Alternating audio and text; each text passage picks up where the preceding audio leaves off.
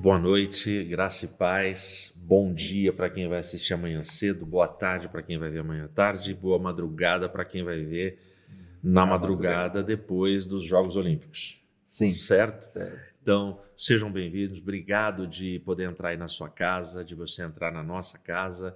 Jacques, boa noite. Boa, boa noite, noite aí para o povo. Boa noite, amigos, irmãos.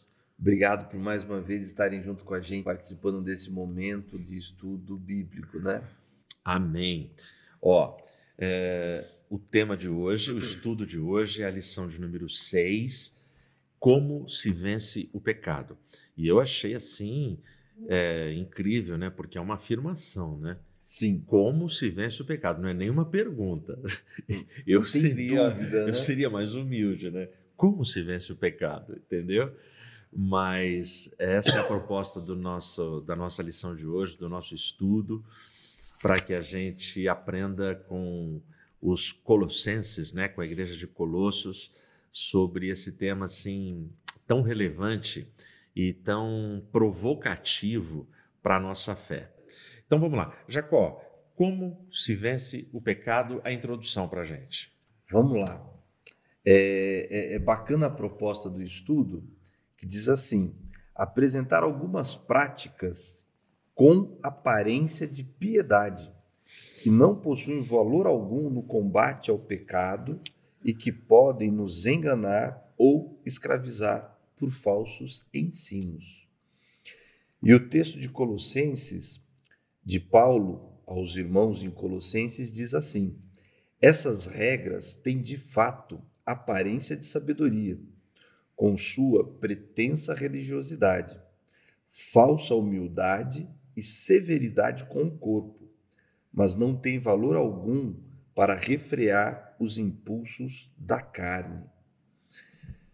É o que a gente tem estudado, o, o tema da lição Firmados em Cristo, né? dessa série toda que a gente está estudando, e a carta de Paulo aos Colossenses porque eles estavam balançando, oscilando um pouco em cima da fé e da verdade que eles tinham recebido, de que Cristo é Senhor, é Salvador, é quem liberta, enfim.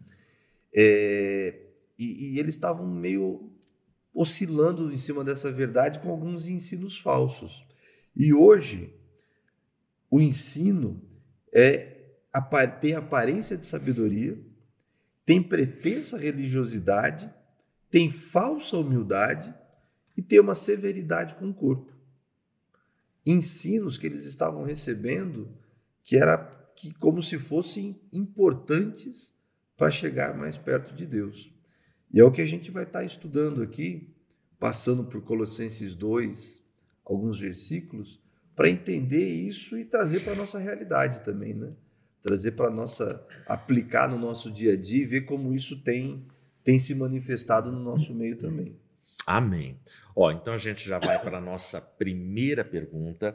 E a nossa primeira pergunta, é, leia Colossenses 2, 16 e 17, e com base no item 1 do comentário, explique o que Paulo quis dizer quando disse que os cristãos não podem ser julgados pelo comer, pelo beber ou por guardar certos dias de festa.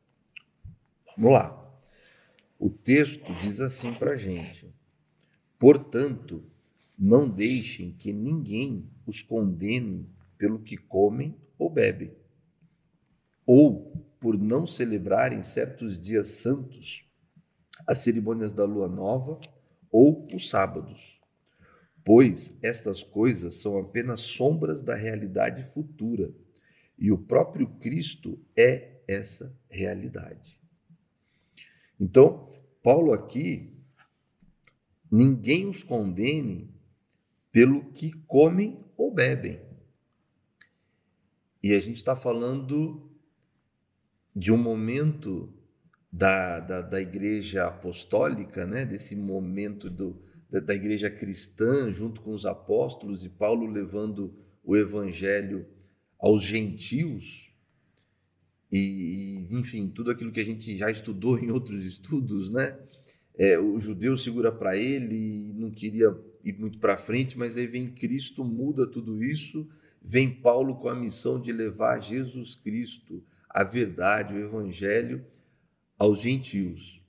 E aqui esse texto que não, não deixa ninguém te condenar pelo que, pelo que você come ou você bebe. E a gente entende que a lei de Deus para nós, a orientação de Deus para nós, cristãos, fala e trata de alimentação. O que, o que é legal, o que é bom e o que não é bom, o que não vai nos ajudar em nada, né? Que a gente deveria se abster. Os judeus praticam isso. Os fariseus levavam isso muito mais a sério. Tinham, tinham leis muito mais pesadas, né? E os gentios não comiam, bebiam e se divertiam sem preocupação alguma, mas agora eles receberam Cristo. Eles entenderam que Cristo é o Senhor e o Salvador da vida deles. Por que, que Paulo está tratando disso, né? O que você come ou o que você bebe não te deixa ninguém te condenar por isso. E aí na sequência vem os dias, né? As festas, os dias santos, as cerimônias da lua ou os sábados. O que está acontecendo aqui é que a lição fala dos falsos mestres. E naquele momento tem uma bagunça ali que eles estão tentando, é, esse povo que está lá, o, um movimento gnóstico que está acontecendo ali, quando a gente vai estudar o, o movimento gnóstico, a gnose, é um movimento filosófico, enfim, mas que vai se apegando à religião e muita muita coisa errada, né? Muitos ensinos que parecem ser verdade, que parecem ter sabedoria, mas que não servem para nada. Porque eles estão colocando tudo isso. Então, no movimento gnóstico, eles entendem que é importante você não se alimentar de carne, carne nenhuma. Nenhuma carne vermelha com sangue é bom para a sua saúde. Você tem que se abster de tudo isso. E você precisa se abster de tudo isso para poder chegar mais perto de Deus. E não é bem isso que a Bíblia ensina para nós, né? A Bíblia nos ensina a nos alimentar, as carnes são permitidas sim, é uma boa alimentação. O que Deus faz é uma separação do puro e do impuro. E quando a gente vai buscar a compreensão da, da orientação de Deus, a gente vê que ela faz todo sentido. E quando vem para os dias de festas e o que eles chamam aqui os sábados, os judeus também, além do sábado, que é o sétimo dia da semana, os judeus tinham vários outros sábados que eram os dias de festas para eles, né?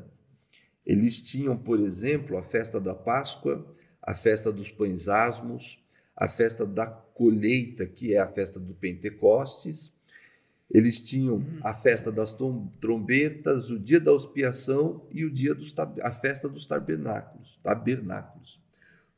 Em todas estas festas, em todos esses momentos, é, eles entendem que é um dia de descanso, o Shabat.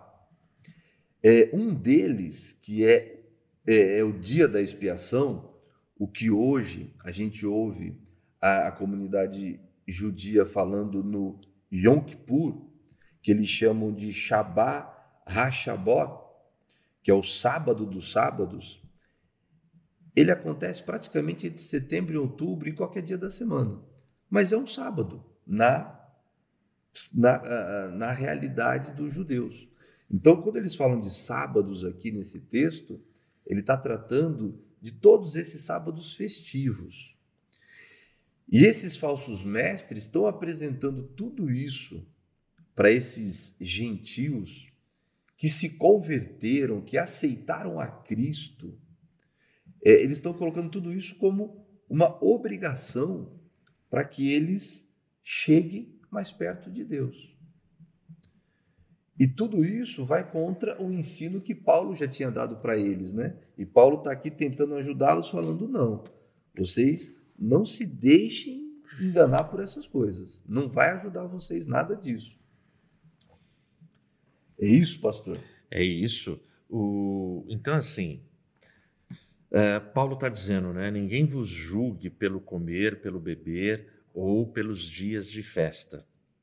Obviamente, os dias de festa, que são sete festas, são, eram sete sábados cerimoniais, e não importava o dia que eles caíssem. Por exemplo, é, Cristo ele foi crucificado numa Páscoa, né? numa véspera de Páscoa, no, no dia ali da festa. Então, naquela semana da crucificação de Cristo, é, existiram dois sábados: o sábado, sétimo dia da semana, e o sábado do dia da Páscoa, quando caiu a Páscoa. Né? É, então, toda a festa era chamada de um grande sábado. Né? É, por quê? Por esse motivo extraordinário, esse motivo é, que fazia com que ele se tornasse esse dia que era um super Shabá, vai, vamos colocar assim. Bom, o que, que isso ensina para gente? É, que quando o, o, Paulo fala aqui sobre ó, ninguém vos julgue por essas coisas, Paulo está falando sobre leis cerimoniais e não a lei moral dos dez mandamentos. Então, Paulo ele está focando nisso, por quê? Porque esses falsos mestres que o Jacques falou no começo, é, que eles pegavam no pé Sabe quando a gente usa a expressão fulano procura pelo em ovo? Então, esses caras, eles criavam é, cargas pesadíssimas para o povo carregar.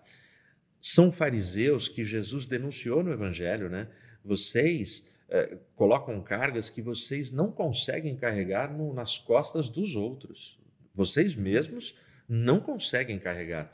Porque se a pessoa for viver pautada exatamente por um caderno de regras, cara, ela não vai conseguir, ela não vai conseguir viver é, num nível satisfatório para a exigência dela mesma.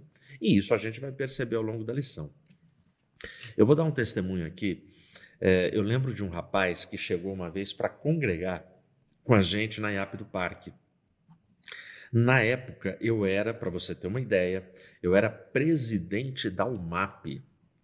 Hoje, a gente não tem UMAP, não. a gente tem Base J e não temos presidente, nós temos o líder ministerial da Base J. Olha como mudou. É, mas eu era presidente da UMAP. E esse rapaz chegou, ele mudou do interior para Campinas Campinas é interior, ok? Ninguém precisa é... achar que a gente acha que nós somos capital. Não, não é. Capital. Mas era de um mega interior e mudou para cá. Ele mudou para cá, assistiu o culto e decidiu que iria congregar com a gente. No final do culto, a moçada estava marcando o futebol do domingo. Nós, naquela época, jogávamos bola quase que todo domingo nas quadras da Unicamp, que fica aqui em Barão Geraldo. E não ia só a IAP do Parque, a, a igreja de Barão Geraldo ia e outros irmãos iam, e a gente se encontrava ali, sei lá, 20, 30, 40 garotos, que dava sim, muitos sim. times. Era aquela coisa, 10 minutos, quem perde sai ou dois gols. É a regra, era a regra, né? Muito bem. E a gente marcando, ah, que horário, quem vai, quem não vai, quem me dá carona, aquela coisa normal da moçada. Meu irmão, você que está me ouvindo, esse rapaz, ele ficou escandalizado. Ele me chamou de canto e falou: Vocês jogam bola? E vocês marcam o futebol no sábado? Vocês estão entendendo? Aí eu falei, meu Deus do céu. Aí, com muito amor, muito jeito, muito carinho, eu gastei tempo com ele. Quando eu digo gastei, eu investi tempo. Conversei, falei do Evangelho, falei de Bíblia, mas eu senti que não tinha resolvido. Isso foi no primeiro sábado. Então, deixa eu te contar. Passou três sábados. Passou o segundo. No terceiro sábado, ele já estava escalado num time. Era bom de bola. Estava escalado no time. Do quarto sábado para frente, o cara que agitava e que era marcava ele. e que, pessoal, não podemos perder o futebol amanhã, domingo, tal, pá, era, era ele. ele. Por quê? Ele se sentiu aliviado de uma carga que foi colocada sobre ele que não tem nada, não a, ver nada a ver com pecado ou não. É Paulo que vai falar. O exercício físico para pouco aproveita. O que Paulo está dizendo, quando ele fala o exercício físico para pouco aproveita, isso significa que algum proveito o exercício físico tem. É pouco, é pequeno, mas tem. E ele é necessário. E por que que Paulo fala que para pouco aproveita? Porque é óbvio, se eu for comparar o exercício físico com as minhas práticas devocionais espirituais, não tem comparação. A prioridade é o reino, Deus é a prioridade, é, é a primeira coisa que eu busco. Então, eu preciso das disciplinas espirituais. Eu não posso fazer da minha prática de exercícios físicos o meu templo e a minha idolatria. Agora é o culto ao corpo que a gente vê nas grandes academias e em muita gente no país. Mas eu não posso desprezar a necessidade que o meu corpo tem de exercício. É disso que Paulo estava falando. É sobre prioridade. Né? Prioridade. Paulo está colocando prioridades. Isso. Aí. Então, aqui nessa pergunta, né? Nessa pergunta de número um, é, o que ele quis dizer aos cristãos que não pode ser julgado pelo comer, pelo beber ou por guardar certos dias de festa? É isso. É, a gente não precisa é, ceder à pressão das pessoas lá fora que vêm nos julgar. É, e veja, se a gente fosse colocar no balaio aqui o tipo de julgamento que a gente recebe, porque os, as pessoas aí fora, elas não praticam, mas elas sabem que crente tem que praticar.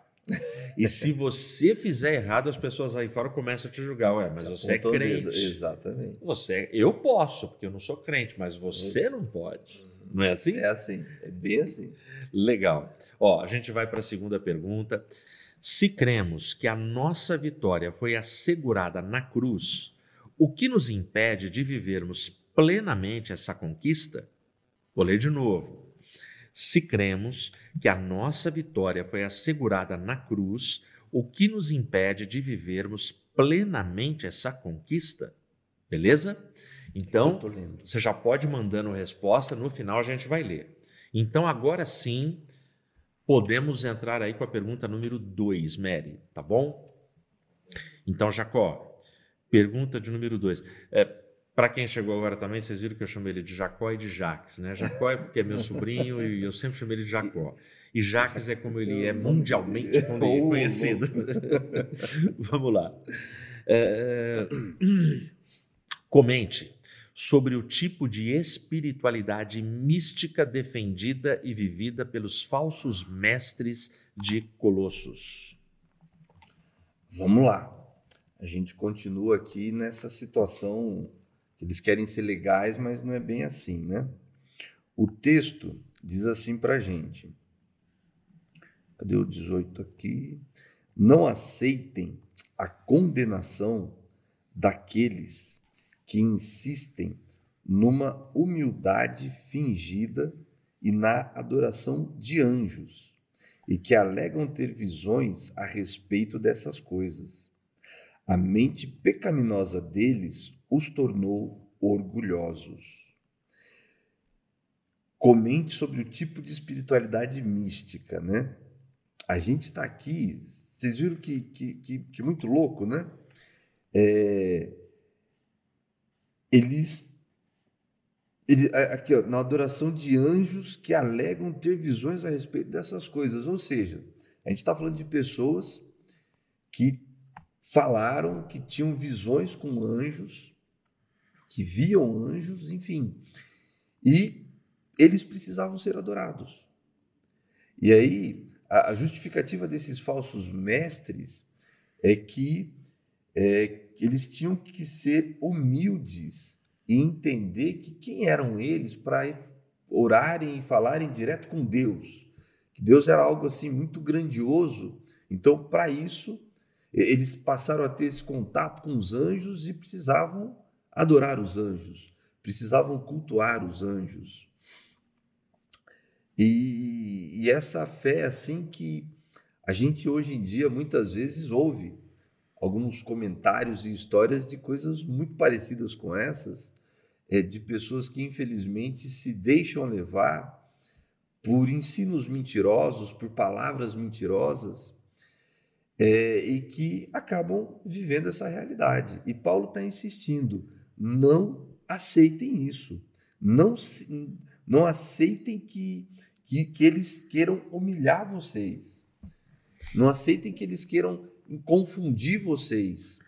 Por quê? Porque Paulo ensinou aos Colossenses que a nossa adoração é somente a Deus, que nós devemos adorar única e exclusivamente a Deus. É isso que a Bíblia ensina para gente. É isso que o relato bíblico vai mostrar para gente de Gênesis a Apocalipse. Teve uma outra lição que a gente abordou esse, esse tema também, né? Da adoração a Deus e de como Deus é exclusivista e ele quer ser adorado como o único e verdadeiro Deus. E como foram as experiências do povo no Antigo Testamento que vivia cometendo pecado de adorar os deuses seculares dos povos com quem eles se relacionavam, né? Ia lá Deus e mais uma vez mostrava para eles que não era assim que eles estavam errados. Então aqui continuava tendo um cenário parecido de pessoas que se diziam ser religiosas. E, e, como isso, infelizmente, a gente muitas vezes vê passar por perto de nós. Né? A, a palavra mística, a palavra mística significa uma vida religiosa contemplativa. Então não tem nada de errado, né? Então, tipo, num determinado grau e sentido, todos nós somos místicos. A gente procura ter uma vida religiosa, nós temos os, os nossos momentos de contemplação. Agora, qual é o problema? Por que, que essa palavra ela ficou assim tão carregada, né? Justamente pelo perigo da experiência mística. Qual é o perigo da experiência mística? Faz aflorar a nossa vaidade espiritual e o nosso orgulho espiritual. Isso faz com que a pessoa que passa por uma experiência mística, uma experiência com o sobrenatural e o sagrado, essa pessoa ela corre o sério risco, e é a, e é a grande tentação dessa experiência, é, de se achar mais espiritual do que os do outros. outros. E isso, gente, ó, eu vou pedir para vocês agora prestar muito atenção. Grava isso, aproveita esse momento de estudo e, e leva isso para a sua fé, para a sua prática da fé, para a sua comunidade. É, porque esse é um risco que todos nós corremos. Todos nós corremos. É, por exemplo, eu evito, eu evito testemunhos do tipo é, de grandes vitórias que Deus tenha dado de forma espetacular e sobrenatural através de uma oração que eu tenha feito. Eu evito porque porque eu sou carnal, porque eu também sou orgulhoso quando preciso ser. O preciso é entre aspas, tá? Ninguém precisa. Uh, a gente tem vaidades. A gente estudou Eclesiastes, vaidade de vaidades, uhum, tudo é vaidade. Uhum. E esse é uma, essa é uma armadilha que a gente pode cair. E a pessoa que passa por esse tipo de experiência, ela se acha mais espiritual do que o outro. Ah, eu vou dar um exemplo que tem a ver com a nossa fé. Ah, eu fui batizado no Espírito Santo. Uhum. Eu falo em línguas. Fulano não foi. Cara, é totalmente errado. É Quando você faz isso, você recebeu uma grande bênção de Deus. Você foi agraciado com variedade de línguas, o Espírito Santo te visitou. Mas no momento seguinte, quando você se acha mais espiritual que o outro, você já está numa atitude carnal e não espiritual. Ah, pastor, mas é possível? Se o Espírito Santo visitou, será que é carnal? É, cara. Eu vou te dar um exemplo bíblico assim. É, quando Jesus pergunta quem ele era, e Pedro fala: Tu és o filho do Deus vivo. Aí Jesus fala: Não foi a carne nem o sangue quem te revelou, Pedro, mas foi o meu Pai no céu, é o Espírito Santo. Pô, Pedro, demais. Cara, nesse momento, Pedro se achou cara. Pedro se achou tão, tão assim poderoso que aí ele falou: opa, eu já estou em condição de dar conselho para Jesus. Eu já estou em condição de dar pitaco no ministério do Filho de Deus. Aí ele chega e fala assim: Não, não, não, não. Você não pode ir para a cruz, porque não, que isso não te aconteça. Nesse momento, Jesus tem que virar para o cara que há segundos ele falou que foi, foi o Espírito Deus que revelou, foi Deus que revelou. Ele tem que virar para esse cara e falar: afasta-te de mim, Satanás. Essa cena, gente, ela está no mesmo momento, ela é no mesmo instante. Então, é, o perigo, a grande tentação da experiência mística é a pessoa se sentir mais espiritual do que outras. Por exemplo, eu falei aqui de testemunho. Eu evito isso em mensagem, tal, mas no estudo bíblico eu posso falar. Por exemplo, eu, eu poderia contar muitos testemunhos de orações, de coisas que Deus deu. Um espetacular que me ocorre agora, é uma pessoa que veio, eu orei por ela, no meio da oração, ela estava ajoelhada, oração por imposição de mãos, ela pega na minha mão, abre o olho e me, e me chacoalha para eu parar de orar e prestar atenção nela. Eu olhei, ela falou, pastor. E ela chorava. Ela falou, pastor, eu estou ouvindo a sua oração. Eu era surdo.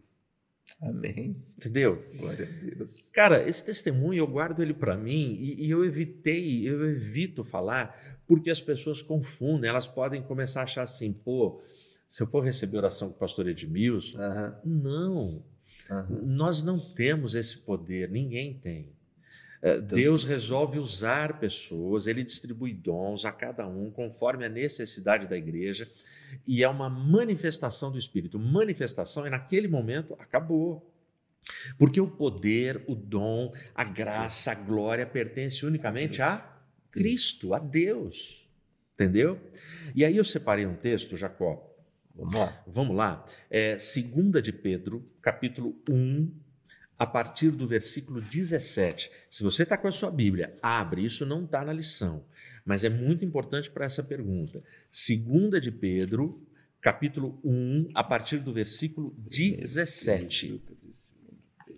Segundo Pedro 1, a partir de... Do 17. Vai Até... lendo, a hora de parar eu te peço para parar. Quando ele recebeu honra e glória da parte de Deus, o Pai, a voz da glória suprema de Deus lhe disse: Este é meu filho amado, que me dá grande alegria. Nós mesmos ouvimos essa voz do céu quando estávamos com ele no Monte Santo. Para aí, depois você vai continuar. Olha o que Pedro está falando. Pedro está lembrando do Monte da Transfiguração, porque Pedro era um dos três apóstolos que estavam com Cristo no Monte da Transfiguração, quando Moisés e Elias aparecem e, e, e, a voz do céu fala: Este é meu filho amado em quem eu tenho grande prazer. Por duas vezes o Pai do céu falou isso. A primeira vez foi no batismo, quando Jesus é batizado, Sim. e agora na segunda vez no Monte da Transfiguração. Então Pedro, ele lembra de, de que Jesus ouviu isso, e ele fala, nós mesmos, ele é testemunha desse momento. Ele estava lá. Né? Ele estava lá. Agora, Olha o que ele vai dizer no versículo seguinte, lê, Jacó. Além disso, temos a mensagem de que os profetas proclamaram, proclamaram que é digna de toda confiança. Prestem muita atenção ao que eles escreveram, pois suas palavras são como lâmpada que ilumina um lugar escuro, até que o dia clareie e a estrela da manhã brilhe no coração de vocês. Acima de tudo, Saibam que nenhuma profecia nas Escrituras surgiu do entendimento do próprio profeta, nem de iniciativa humana. Esses homens foram impulsionados pelo Espírito Santo e falaram da parte de Deus. Amém. Olha o que Pedro está dizendo. Pedro ele lembra de uma experiência mística, poderosa, sobrenatural. Aí na sequência ele fala: Mas ó, vocês fazem bem se prestarem atenção nas profecias, nas palavras do profeta, dos profetas, que iluminam em lugar escuro. Pedro está falando: olha, a experiência do monte foi sensacional. Sensacional. Mas eu tenho algo melhor para vocês, porque é algo sólido, é algo que vocês têm acesso, é algo que está aí para gente, está oficial. Dado é a palavra revelada. Vocês têm isso nas mãos de vocês. Então, é, Esse é o lance que a gente não pode, sabe? Comente sobre o tipo de espiritualidade mística defendida e vivida pelos falsos mestres de Colossos. Ou seja, é, é essa espiritualidade que cria divisões na igreja, é uma espiritualidade que cria guetos, polariza. Não. O, quando Deus usa o Jaques para uma bênção, para uma palavra profética, é para o bem do corpo, não para a exaltação do Jaques. E aí ele volta a ser o Jaques, esse cara que a gente conhece, que vai ter dor de dente, dor de barriga, dor de orelha, vai ter dor, entendeu? Vai, vai sofrer, vai. E assim somos nós no corpo de Cristo. Amém? Amém. É isso? É isso. Legal. Ó, então, vamos continuar aqui? Pode falar, Mariana? Chegou uma pergunta. Faça. Eu não sei se eu entendi exatamente. Tá bom, assim. tá bom. Pastor, ser misto é o mesmo que sincretismo religioso? Eu acho que a pergunta é ser místico. Sim. Tá, é. Porque ser misto. É, então. É, não, não. Deve ser, é, deve ser ser místico. É o mesmo. Não, não é a mesma coisa, tá? É, é o que eu falei agora há pouco. num determinado grau, todos nós somos místicos. O problema é que a palavra ela virou um negócio meio que de bruxaria por Sim, causa de exatamente. Entendeu? Mas a palavra tem a ver com a contemplação religiosa, tem a ver com isso. Então, por exemplo, é, é muito comum numa ceia pastores adventistas da promessa falarem sobre o corpo místico de Cristo. Não, não tem erro nenhum, é só pegar no dicionário você vai ver o significado da palavra místico. Porém, a gente não pode negar que palavras elas vão adquirindo outros significados. Então eu preciso entender o que eu quero dizer naquele contexto. O sincretismo religioso é outra coisa. O sincretismo religioso tem a ver com a, a, a, caminhada, com eu ficar influenciando outras pessoas e, e, e, causar confusões em outras religiões, em outras coisas. Tem a ver com, é, sabe, eu trago, eu, eu sou um, contrabandista de doutrinas. Eu começo a introduzir coisa que não tem nada a ver aqui, aí eu vou para outra igreja, vou para outra igreja. Eu, eu começo a, a, a, ter uma, uma caminhada nada a ver com a fé, cheia de heresias, introduzir heresias. Isso tem a ver com sincretismo religioso, tá? Então, o místico não tem nada a ver. Agora, meu conselho, como a palavra místico, a palavra mística, é, hoje ela adquiriu significados que não tem nada a ver com o significado original, é, como prudência, eu evitaria. Eu, eu, evito a palavra. Sim. Eu evito sim. a palavra. Embora saber o significado dela. Não me ofende, não me abala, nada. Mas a gente precisa saber o significado para usar bem, para não usar errado. Beleza? Não sei se eu te respondi. Quem perguntou, Mary? Juarez. Um abraço para você, Juarez. Não sei se está bem respondido. Se ainda tiver dúvida, pode mandar pergunta. Valeu. Deus abençoe.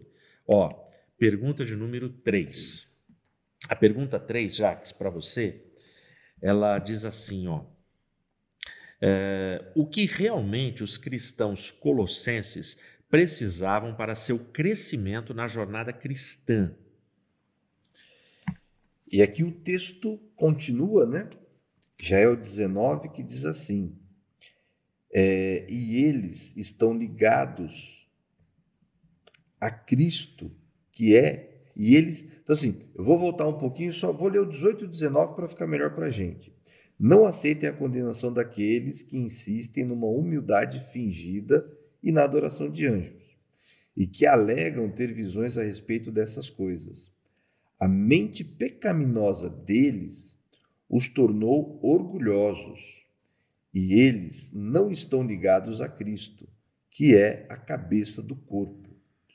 Unido a Ele por meio de suas juntas e seus ligamentos, o corpo cresce à medida que é nutrido por Deus. Então, é exatamente o, que o pastor Ed estava comentando, que a gente está conversando, né?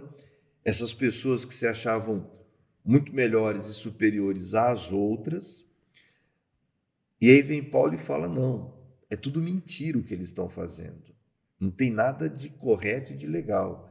E por causa disso, eles não estão ligados a Cristo. Ou seja, a solução, o que realmente ajudaria os irmãos de Colossenses é eles lembrarem disso, que eles estavam em Cristo. E é em Cristo que a gente cresce, é em Cristo que a gente é abençoado, é em Cristo que a nossa vida toma sentido, porque a gente depende de Cristo, porque a gente para viver, e foi o que a gente estudou na semana passada com a Mary, né? É que Cristo veio e pagou a dívida de todo mundo. Foi Cristo quem nos deu uma vida nova. Foi Cristo que nos deu a oportunidade de se reconectar com Deus. Então, é tão somente de Cristo que nós precisamos. E o que os falsos mestres aqui insistiam com as suas falsas doutrinas era exatamente o contrário, né? Ah, não, você tem que. É, você não pode comer ou não pode beber, você tem que participar de todas essas festas. Se você abandonar essas festas, você não vai ficar perto de Deus. Que era tudo errado. Que era tudo. E, e aí tem essa bagunça de, de, de, de verdades e de inverdades, né? De uma comunidade, de uma sociedade, junto com o que Cristo traz de proposta que realmente era importante para todos eles. Então, a gente depende de Cristo, única e exclusivamente. Legal. O, quando ele fala, né, é, o que eles realmente precisavam. Eu coloquei aqui, eles precisavam estar ligados à cabeça. E o cabeça é Cristo. Ó, é, só para a gente se situar, expressões que nós usamos. Perdi a cabeça. A gente usa essa expressão. Cara, eu não sei o que fez, eu não sei o que deu em mim naquela hora, naquele dia, eu perdi a cabeça. Uh, alguém faz alguma coisa assim muito fora da curva, deu um branco, você fala assim: nossa, que sujeito descabeçado. Exatamente. Entendeu? A gente usa essas expressões. E essas expressões, elas falam, elas, elas dizem tudo. Porque quando você fala perdi a cabeça, você está dizendo, cara, perdi a razão, perdi o meu emocional, perdi o meu espiritual, perdi a noção das coisas, eu perdi a cabeça, eu não sei o que deu em mim naquela hora. Né? Exatamente e quando isso. eu falo sujeito descabeçado, é um cara desmiolado, é um cara que, meu, você não pensa, você não pensa para fazer as coisas, ok? Então, é, o que, que os cristãos precisam e precisavam em Colossos? Estar ligado à cabeça. E isto tem tudo a ver quando Paulo fala aos Colossenses, Paulo também falou aos Coríntios, que é uma das metáforas preferidas de Paulo. Nós somos o corpo de Cristo. E Cristo, de forma primeira e de forma brilhante, usou a expressão na ceia: Tomai comei, isto é o meu corpo, que é repartido por vós. É, isso é tão forte que até hoje, no mundo inteiro, cristãos participam da ceia. A ceia, independente da denominação, é o ponto alto, é a cerimônia mais fantástica, séria, profunda, espiritual na história da igreja cristã. É um negócio assim. Da ceia que nós realizamos online, uhum. eu vou dizer para vocês, eu tenho recebido muitos testemunhos daquela ceia. É, alguma hora que eu tiver um tempo, alguns testemunhos eu vou compartilhar com vocês sem revelar os nomes, a não ser que as pessoas queiram que citem os seus nomes. Mas, assim, testemunhos que você fala: caramba, que bom que nós realizamos a ceia. Entendeu? E para fechar, é, a coisa de que a igreja é o corpo de Cristo e Cristo é o cabeça. Uma, uma frase sensacional do Charles Chaplin. Charles Chaplin ele, ele tem uma frase assim: é, a multidão é um monstro sem cabeça. A multidão é um monstro sem cabeça. E realmente, quando você vê a turba, aquela galera, você pega aquelas torcidas uniformizadas que faz uns negócios que você fala, cara, ninguém pensa hum. nesse grupo. Não. Ninguém pensa. Entendeu? Então, a multidão, o ser humano sem Cristo, é um monstro sem cabeça. A igreja não é diferente. Qualquer igreja que não tenha Cristo como cabeça, que não tenha Cristo como centro, vai se tornar um monstro, um escândalo para o Evangelho. Amém? Amém. Pergunta de número 4. É, diz assim: pela via do ascetismo, é possível sermos vitoriosos na luta contra o pecado? É... Pergunta complexa essa, né, gente? Pela via do ascetismo. Eu digo para ele prazer Jaques, né? Ascetismo. É, e, e, de novo, o ascetismo naquela sociedade, né? Naquela sociedade de Colosso. E os ascetas, eles são praticantes, eles acreditam que o corpo físico é fonte de grandes males, sendo inútil em termos espirituais. Por isso, eles renegam todos os desejos carnais ou mundanos. Por essa razão, é comum do ascetismo a prática de penitências físicas como flagelações, dietas rigorosas e frequentes jejuns. E se a gente for para o texto, olha o que o texto diz para a gente. Vocês morreram com Cristo e ele os libertou dos princípios espirituais deste mundo. Então, por que continuar a seguir as regras deste mundo que dizem não mexa, não prove, não toque? Essas regras não passam de ensinamentos humanos sobre coisas que se deterioram com o uso. Podem até parecer sábias, pois exigem devoção, abnegação e rigorosa disciplina física, mas em nada contribuem para vencer os desejos da natureza pecaminosa. Mais uma vez, falsos mestres tentando convencer os gentios que aceitaram a Cristo que eles tinham que ter práticas que e essas práticas é que fariam eles chegarem mais perto de Deus, não de Cristo. Até porque a gente está numa sociedade aqui que combatia o Cristo, né, e não aceitou Cristo. Então, eles e, e quando a gente lê as práticas do ascetas, né, que têm penitências físicas, que entendem que o corpo é um mal, né? sendo inútil para termos espirituais, é, eles vão falar que eles têm que ter essas penitências, e essas penitências é que vão ajudar fazer com que eles cheguem mais perto de Cristo. Pela via do ascetismo, é possível ser vitorioso na luta contra o pecado? Não. Não é. Não é, porque não é eu me flagelando, eu me dando penitências, eu querendo é, limitar o meu corpo, como eles dizem, a prazeres, e aí entra a comida aqui de novo, nas práticas deles, né? É, tem, tem textos que falam que, que, que os, os praticantes do ascetismo, né? eles entendem que, de novo, comer carne e tudo mais não é legal. Então, Paulo faz um alerta para eles fala assim, gente, peraí, vocês morreram com Cristo. Cristo libertou vocês dos princípios espirituais deste mundo. Por que, que vocês vão ficar se sujeitando a essas coisas todas que não são de Cristo? Por que, que a gente que aceitou a Cristo entendeu que Cristo é o Senhor e o Salvador das nossas vidas, entendeu o Evangelho, como o pastor Ed comentou do, da pessoa que chegou aqui na IAP do Parque, né?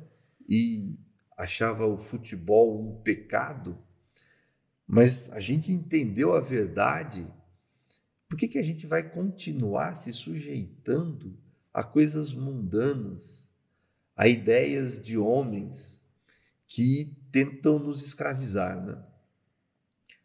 A gente olha para aquela época dos apóstolos, para a igreja cristã primitiva, e fala dos fariseus e essa opressão tremenda que existia lá.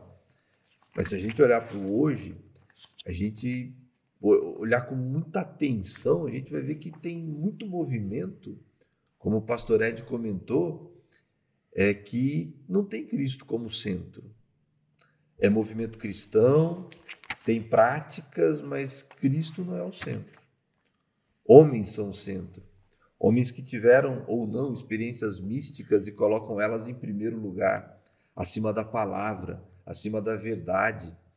Nada disso vai nos ajudar contra o pecado. Quem morreu por nós e me libertou de todos os meus pecados foi Cristo. E é só a Ele que nós devemos a nossa adoração. Por que que a gente precisa ficar se apegando a coisa, a penduricalhos, né? Como a gente cansa de ouvir em rádios e é tanta coisa, gente, que se você vai conseguir pôr coisas e símbolos na tua casa que vão te libertar de tudo. Talvez você não precise de muitas dessas coisas ou nenhuma delas, né? Muito bom. Perfeito. Não, não é possível, né? E, e o que, que é o ascetismo? Jacques falou logo no começo. Mas de todas as explicações, tem uma central ali que é uma disciplina rigorosa, assim, um negócio leonino de autocontrole do corpo e do espírito.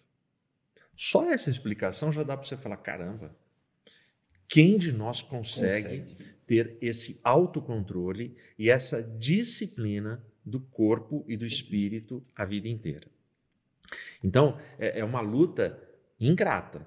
E Paulo entendeu isso. Então, aí, vamos lá, 2 Coríntios. Segunda carta aos Coríntios, abre aí na sua casa, capítulo 12, de 7 a 10. Lê para gente, Jacó, por favor.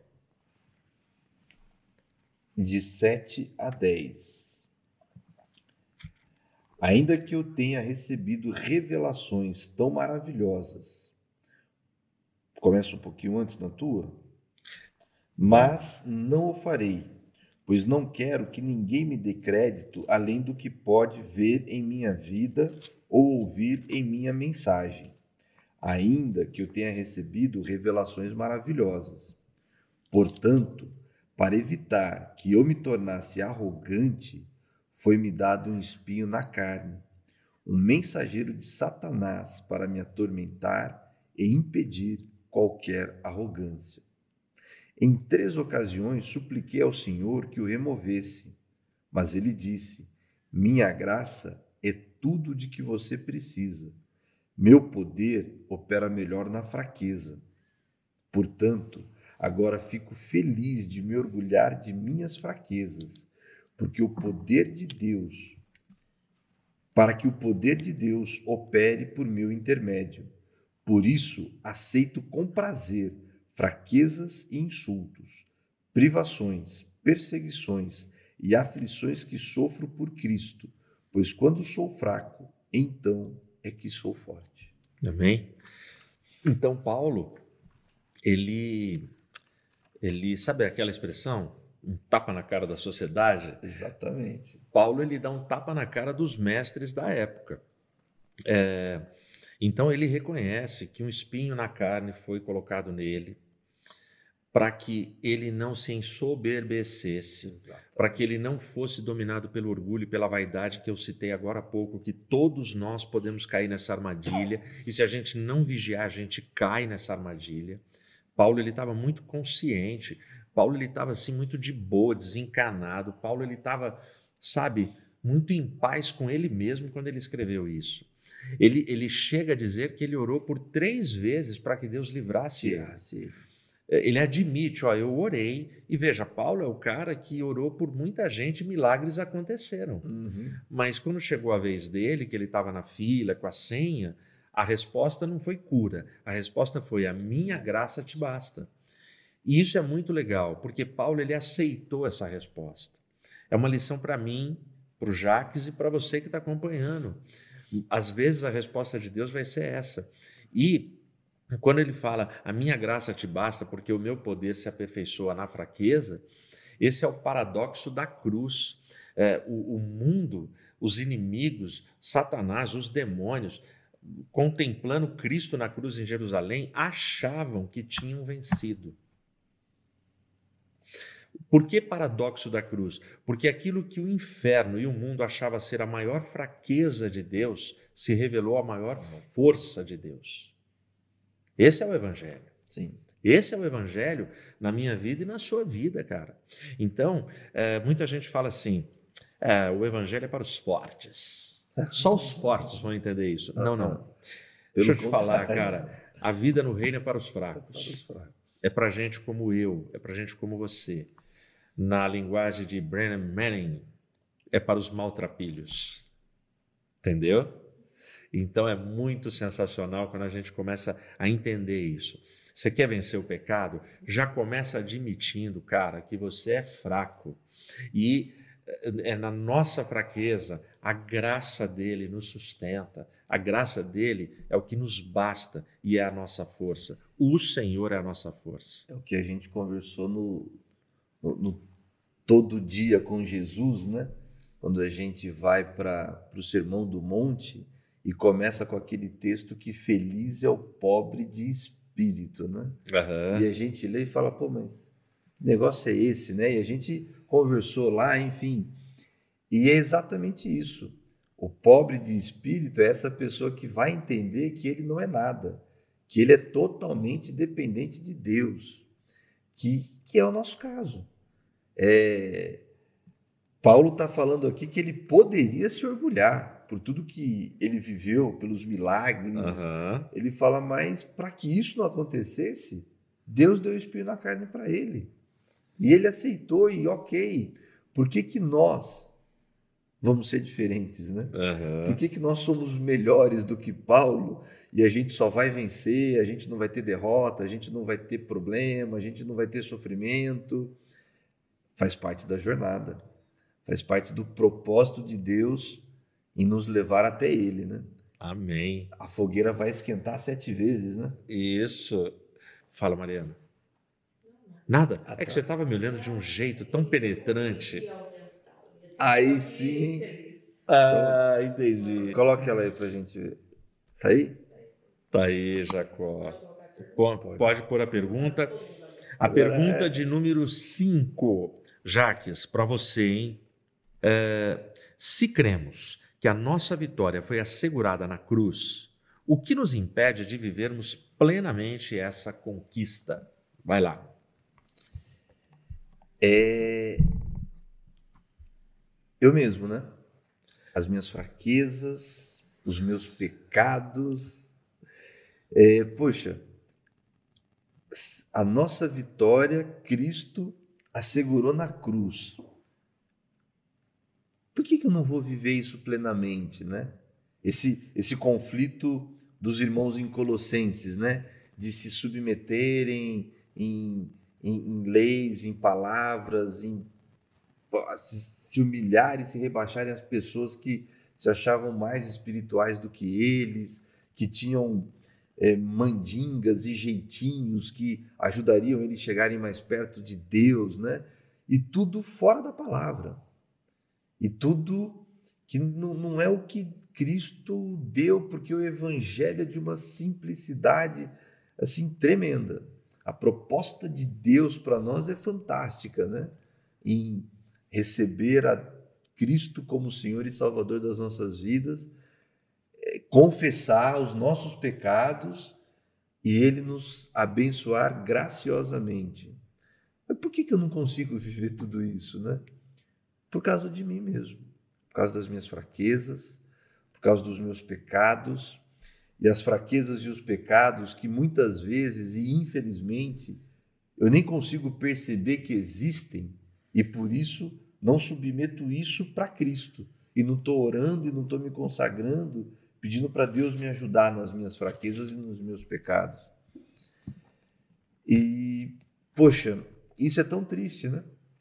Que a gente vê, a gente ver pessoas que estão ali uma caminhada dentro da igreja de tantos e tantos anos, né? Mas ainda não não se renderam verdadeiramente a Cristo. E isso pode acontecer com qualquer um de nós, como o pastor Ed, o tio Ed comenta, né? Todos nós estamos sujeitos a isso, quando a gente não coloca Cristo acima de tudo, não coloca tudo na mão dele, tudo na presença dele, para a gente diminuir, para a gente ficar pequenininho e ele ajudar a gente, porque é fácil. É fácil no emprego ver uma oportunidade de passar a mão numa grana e você está naquela situação difícil, está apertado. E é quando a oportunidade para você pegar um dinheiro que não é seu vai aparecer na hora que você precisar. Acredite. E aí vai ter gente dando graças a Deus. Como a gente já viu testemunho de troco errado, né? Uhum. Então, o nosso pecado, a nossa fraqueza não colocada para Cristo, infelizmente, vai nos impedir de viver plenamente a proposta de Cristo para a gente. Legal. Ó, chegaram duas respostas aqui, eu vou ler. A primeira do Davi Rodrigues. Ele diz assim: Nada nos impede. O que devemos fazer é apenas vivenciar e assim desfrutarmos a alegria desta liberdade. E a resposta do Fábio: O pecado faz separação entre os homens e Deus. Por isso, precisamos nos render a Cristo todos os dias e entregarmos nossas vidas a Ele, confiando no seu amor, graça e fidelidade. Legal, obrigado Davi e obrigado Fábio. E eu concordo com a resposta aqui que foi dada é, sobre a questão do, do, do pecado, né? O, o que me impede?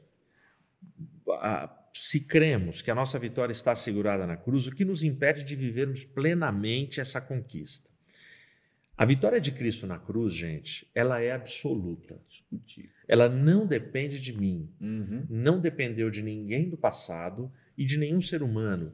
Ele veio, ele encarou a parada, ele foi e ele venceu. Quero creia, aceite ou não. Isso. Então, a vitória na cruz, nós cremos ela é real, ela é um fato histórico. É, é necessário fé? Sim, para você abraçar essa vitória. Muito bem. Agora, o que, que nos impede de, de desfrutarmos, de viver plenamente essa conquista?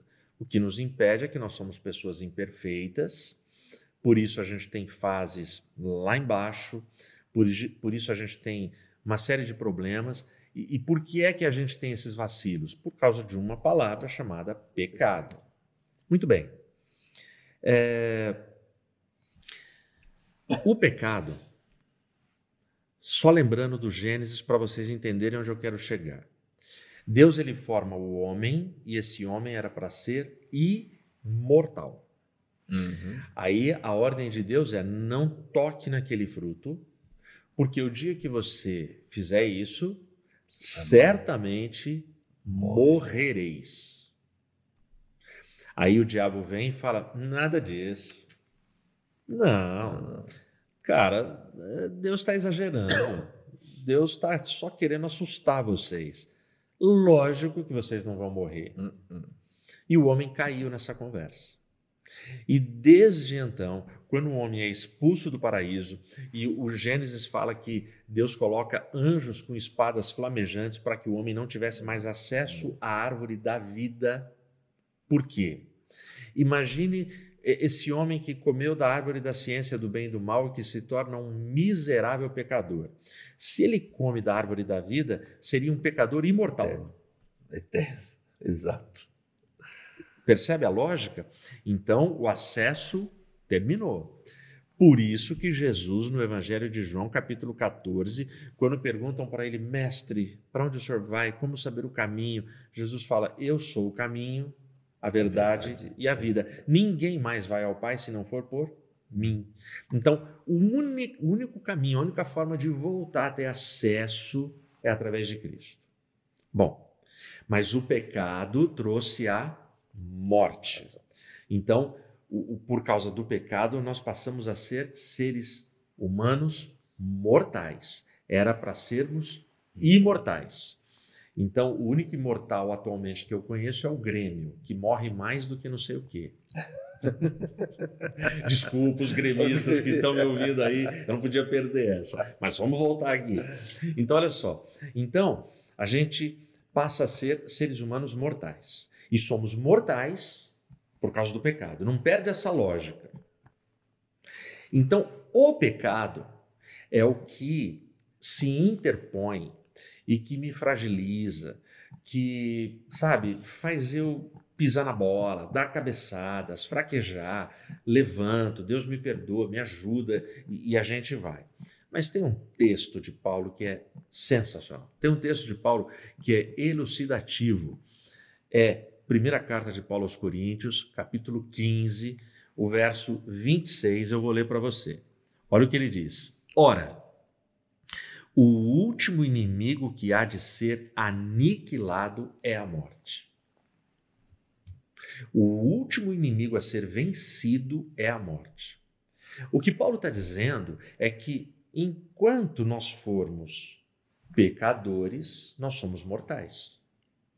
Por que, que o último inimigo é a morte? Porque é só na volta de Cristo que nós receberemos corpos imortais, seremos transformados e aí a morte será absolutamente aniquilada. Bom, para a gente fechar, é, essa ideia toda é mais ou menos assim.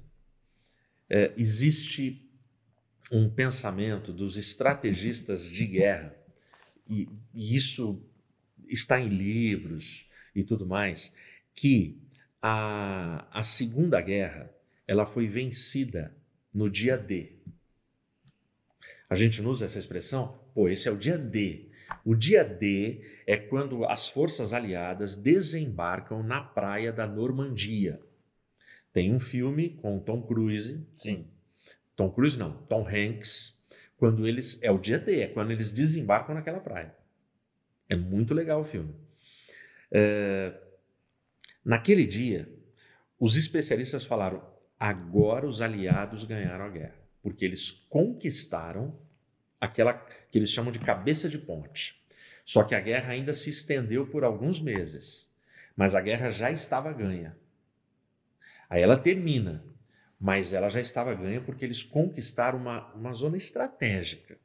Então, a nossa batalha contra o pecado já foi vencida dois mil anos atrás. Ali foi a Normandia, quando Jesus vai e é crucificado. Então, a batalha foi vencida. Mas a gente ainda está em guerra. Está em guerra. É. Entendeu? Mas a batalha está ganha, porque ele pagou o preço. E aí ela vai ser definitiva na volta dele. Aí, pá, acabou. Mas como é que Jesus voltaria se ele não tivesse pago aquele preço? Não, não ia adiantar. não ia funcionar. Vocês estão entendendo? É muito legal quando a gente pensa no Evangelho e vê tudo isso. Então, como é que se vence o pecado? Ah, a gente vence o pecado quando a gente reconhece a nossa limitação, a nossa fraqueza e, e se liga à cabeça e, e se entrega totalmente ao cabeça que é Cristo o Senhor, porque Ele é suficiente. Falsos mestres vão querer colocar um monte de penduricalho, de outras coisas, de regrinhas, disso e daquilo. Não, Jesus é suficiente. Ele é o nosso Senhor e Salvador. Tudo que a gente faz em termos de igreja tem valor? Tem, óbvio que tem mas a gente faz para agradar a Ele. A gente não faz é, com a expectativa de que isso que eu estou fazendo é o que me salva. Não. Ele ganhou a batalha. Ele conquistou essa vitória definitiva para o povo dele. A Amém? salvação é de graça, né? É isso. A nossa obediência é a gratidão à salvação. Que Exatamente. É de graça.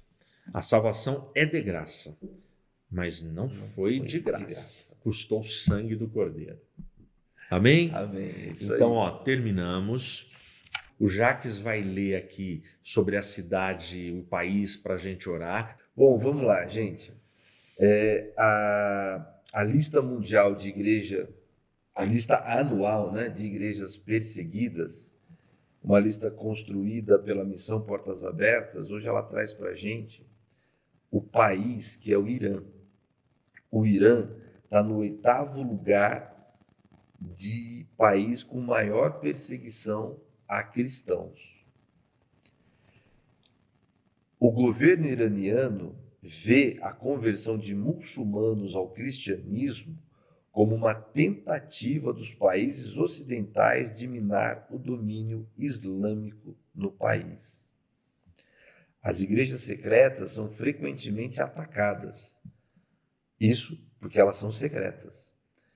A gente já ouviu um amigo nosso, irmão Merdi, falando das igrejas subterrâneas, né, dos túneis. Uhum. Então, o pedido de oração é para é esses irmãos que estão lá, estão sendo presos, estão sendo maltratados, para que a gente ore por eles, para que Deus abençoe as vidas que estão se rendendo a Cristo no Irã. Porque a perseguição lá é muito grande, as pessoas vão para a prisão, sofrem muito, e enfim. E o texto diz que a pandemia, a Covid-19 também tem prejudicado demais os cristãos por causa de todo esse cenário de perseguição. Que a gente lembre dos nossos irmãos do Irã e peça ajuda de Deus por eles. Amém. Gente, ó, Deus abençoe a todos, viu? Obrigado da sua companhia, da sua paciência, de ficar com a gente até agora e que a gente tenha aí uma noite de sexta-feira com muita bênção, com muita paz e amanhã às 10 horas a gente se encontra para mais um culto de celebração a Cristo. Seu boa noite, Jacó. Amém. Gente, obrigado. Obrigado por estar com a gente aqui mais uma vez. Deus abençoe todos. Fiquem em paz. E amanhã, 10 da manhã, influencers. Isso. Bom, acompanhe a gente lá. Eu vou orar. Feche seus olhos. Pai, obrigado por esse tempo. Obrigado por esse momento de estudo na palavra. Obrigado por aquilo que a gente compartilhou, aprendeu e cresceu juntos, Pai. Sê com teus filhos, sê com teu povo, sê com a tua igreja. Nos guarda, Senhor. Dá-nos uma noite de bênção e de paz. Pai, os pedidos de orações que porventura tenham chegado, tu conheces a demanda, a necessidade, a dor, o sofrimento, o que cada um está precisando. Segundo o teu poder, segundo o teu amor, segundo a tua vontade, derrama o teu socorro, a tua bênção e a tua providência nesses lares e nesses corações. Que a graça do Senhor, o grande amor de Deus, a comunhão e consolação do Santo Espírito seja com cada um de nós agora e sempre. Amém. Amém. Abraço, Deus abençoe. Abraço, tchau.